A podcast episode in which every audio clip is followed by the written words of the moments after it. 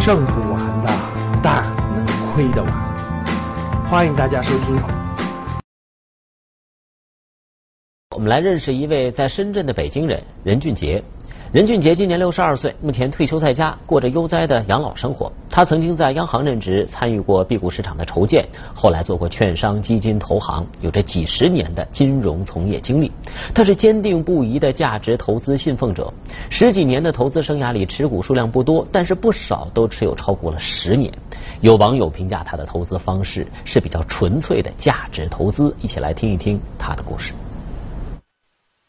这里是位于深圳华侨城的一个小区。今天的主人公任俊杰在这里已经住了十六年。任俊杰喜欢品酒，他家里藏了许多不同产地的红酒、烈酒，还有几箱茅台。是一箱，这是一箱，这都封起来了，都是那个有的封条的。我们就不十五年了，那至少也得放个五到十年嘛。所以我从零二年这个呃一二年开始放。啊，放三箱，一个是五年喝一次，一个十年喝一次，一个十五年喝一次。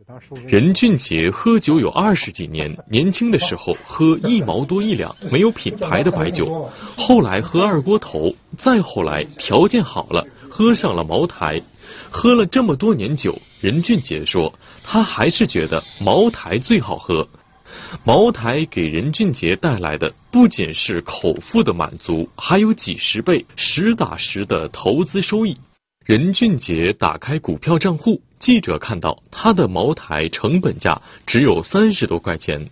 任俊杰说，自从二零零五年买入后，茅台一直是他的第一重仓股。我有几只股票是有减仓的，有有有几只股票是不断加仓的，茅台就是从来没有减仓，就从一零五年开始买，一路加仓。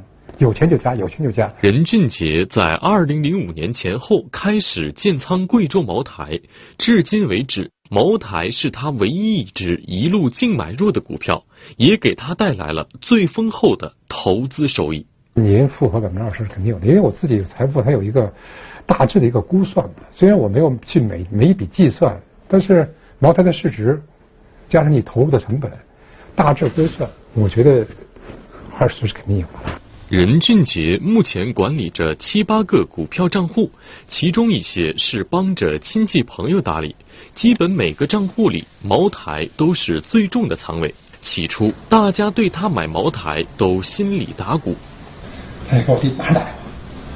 他说：“燕玲，你知道你哥你你知道你哥帮你买什么股票吗？不知道，帮你买茅台了。完了，我弟一下坐地上了，因为当时那个茅台九多嘛。啊，对，一听吓得坐地下了。他们认为九多那股票太贵了。贵州茅台十几年来涨幅惊人，期间最大的一次波动发生在二零一三年。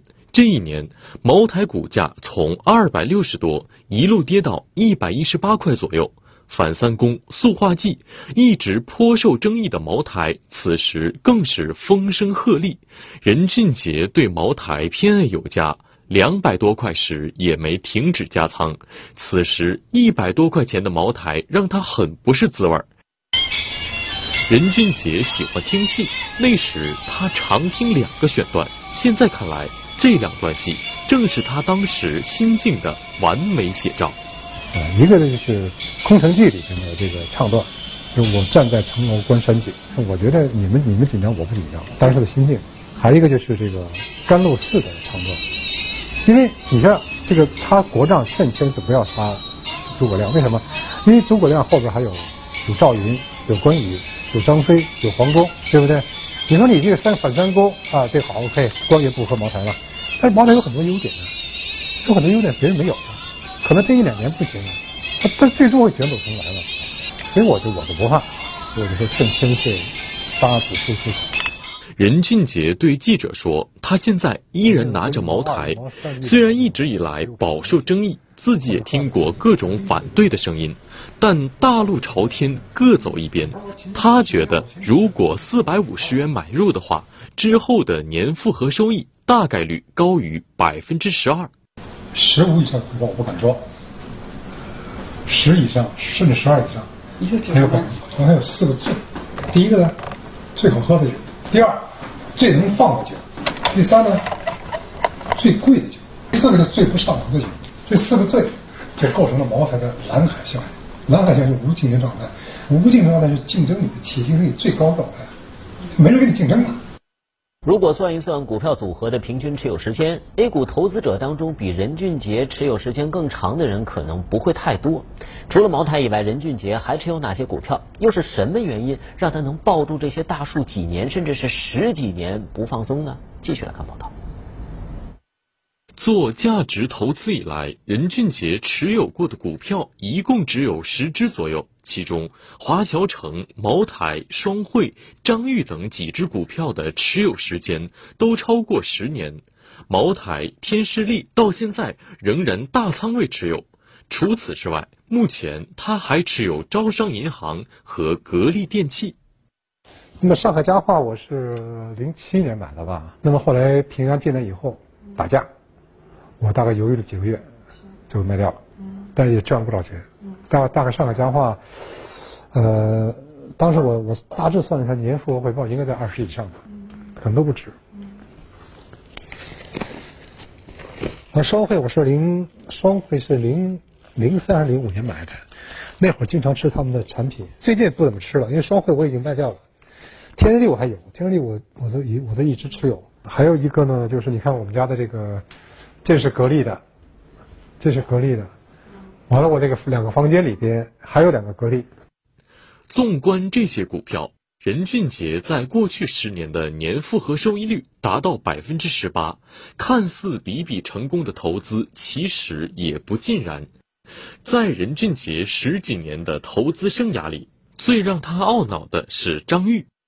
任俊杰二零零三年在上证指数只有一千点时建仓张裕碧，经历了股价二零一一年最顶峰的时段，但最终卖出却是在股价已经大幅滑落的二零一五年。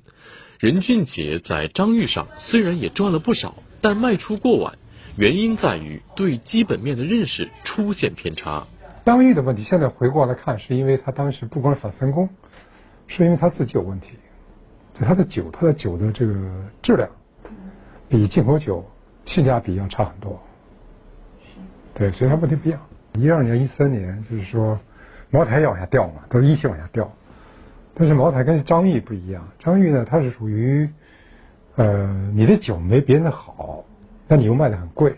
任俊杰说：“他从投资张裕得到的教训，就是做长期投资必须深入了解、跟踪公司产品，否则很容易翻船。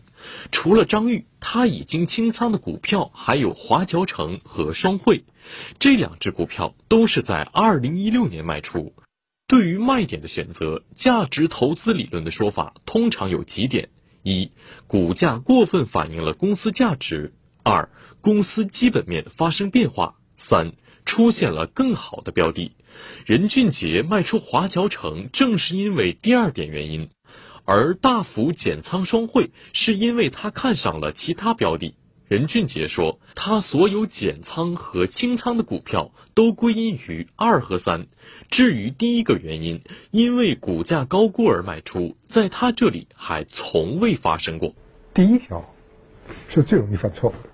这是我特别强调的，就是股价过分高估，很多绝大部分所谓的夹头卖出点，是因为它股价过高了，包括巴菲特也犯过这样的错误。我在这个《奥马哈之父》里谈过了他很多个例子，就他卖卖早了，啊，那后来他总结经验教训，他意思是说，呃，对于一支优秀的上市公司来讲，就可能就这也是费雪的观点，没有卖出的时间点。当然，这种公司少之又少，凤毛麟角啊，这肯定的。在任俊杰所有持股中，招商银行算是持有时间最短的一支。二零一二年，任俊杰在网上发起了一个“荒岛挑战”的倡议。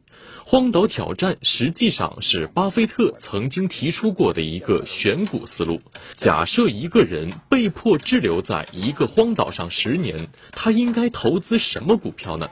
任俊杰援引了大量实证研究，提出了一个观点：对价格出现过度反应的股票，市场迟早会做出惩罚或反馈。换句话说，就是股价最终会与公司业绩或基本面趋向一致。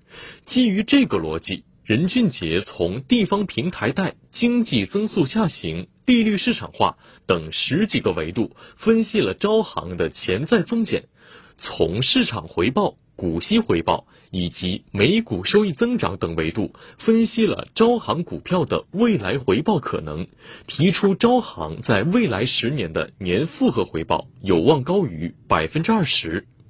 到今年为止，任俊杰提出的这个倡议的赛程已经过半，招商银行股价从十块钱涨到了目前的二十五块左右。按照后复权价计算，过去五年多的年复合回报率为百分之二十三，而同期上证大约为百分之七。任俊杰的持股几乎个个都是 A 股市场上价值投资的经典案例。作为一名长期投资的践行者。任俊杰是巴菲特的忠实拥趸，不仅常年跟随巴菲特的投资理念，还写过两本关于巴菲特的书。任俊杰常挂在嘴边的一句话就是“快乐投资”。投资如何更快乐？他从巴菲特的投资体系里又汲取到了什么样的精髓呢？继续来看报道。一九八二年，任俊杰大学毕业后进入央行工作。九十年代初，中国刚开始搞证券市场，单位鼓励员工炒股。他最早开通股票账户，就是为了响应单位号召。起初几年，用任俊杰的话来说，就是瞎炒，钱不多，也没有用心钻研。一九九六年，任俊杰偶然在香港读到了关于巴菲特的书，当时已经四十多岁的他感到醍醐灌顶，逢人便聊巴菲特。这本《胜券在握》就是任俊杰在香港读到的那本书，扉页上记录着他每次重读的日期，一直到二零一零年，他总共读了九遍。但事实上，任俊杰的书柜里摆满了各流派有关投资的书，最 top 的这个十大明星都看了啊，约翰这个邓普顿啊都看了，还有这个迈克尔布布莱斯啊都看了。那么还有不做夹头的，对不对？做对冲的，索罗斯也看。要看现代投资理论，包包括马尔基的随随机漫步，哇，又一通研究，花了大量时间研究的东西，最后还是觉得巴菲特好。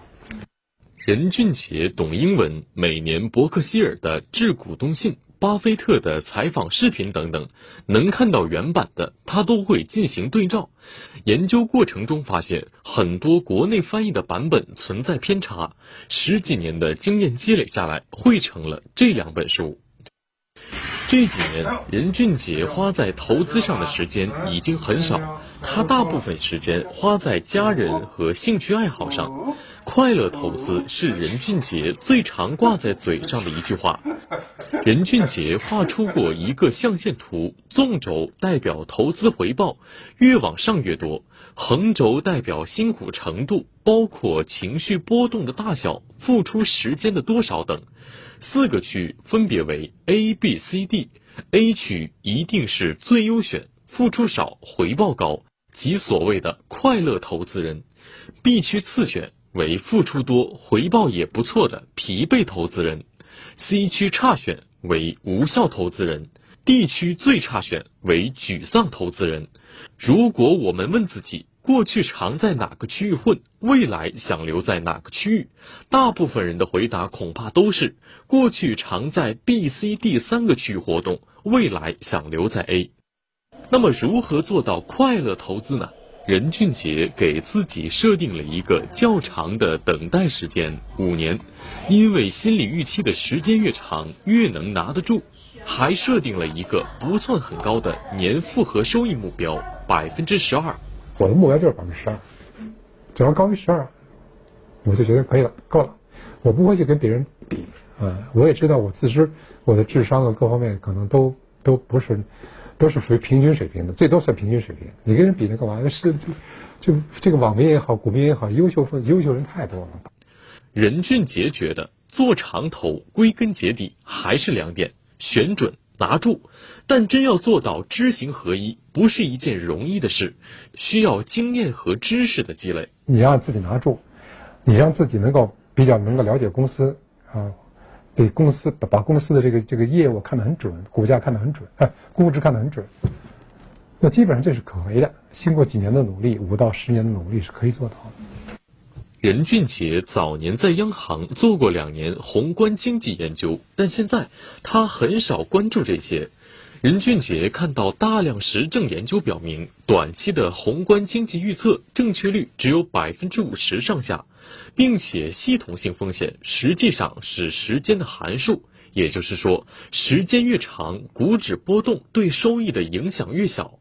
如果你呃能够拿住的话，那比如你十年往回看，或者像我这十六年往回看，十七年往回看，那么过去那风风雨雨，你现在都不在话下。他最终都过去了。任俊杰也从不做波段。他说自己是投资懒人，要做到快乐投资，就要让自己远离股市。目前，任俊杰已经走了五大洲、几十个国家旅游、闲读、弄孙、品酒。任俊杰说，他觉得现在做投资是一件挺快乐的事。世界那么大，对不对？我也去看，所以就老老去国外旅游。虽然岁数现在也大了。再不去的话，没时间去了，那赶紧去。今天的节目就到这里吧。如果你想系统学习财商知识，提升自己的理财能力，领取免费学习的课件，请添加班主任。我们下期见。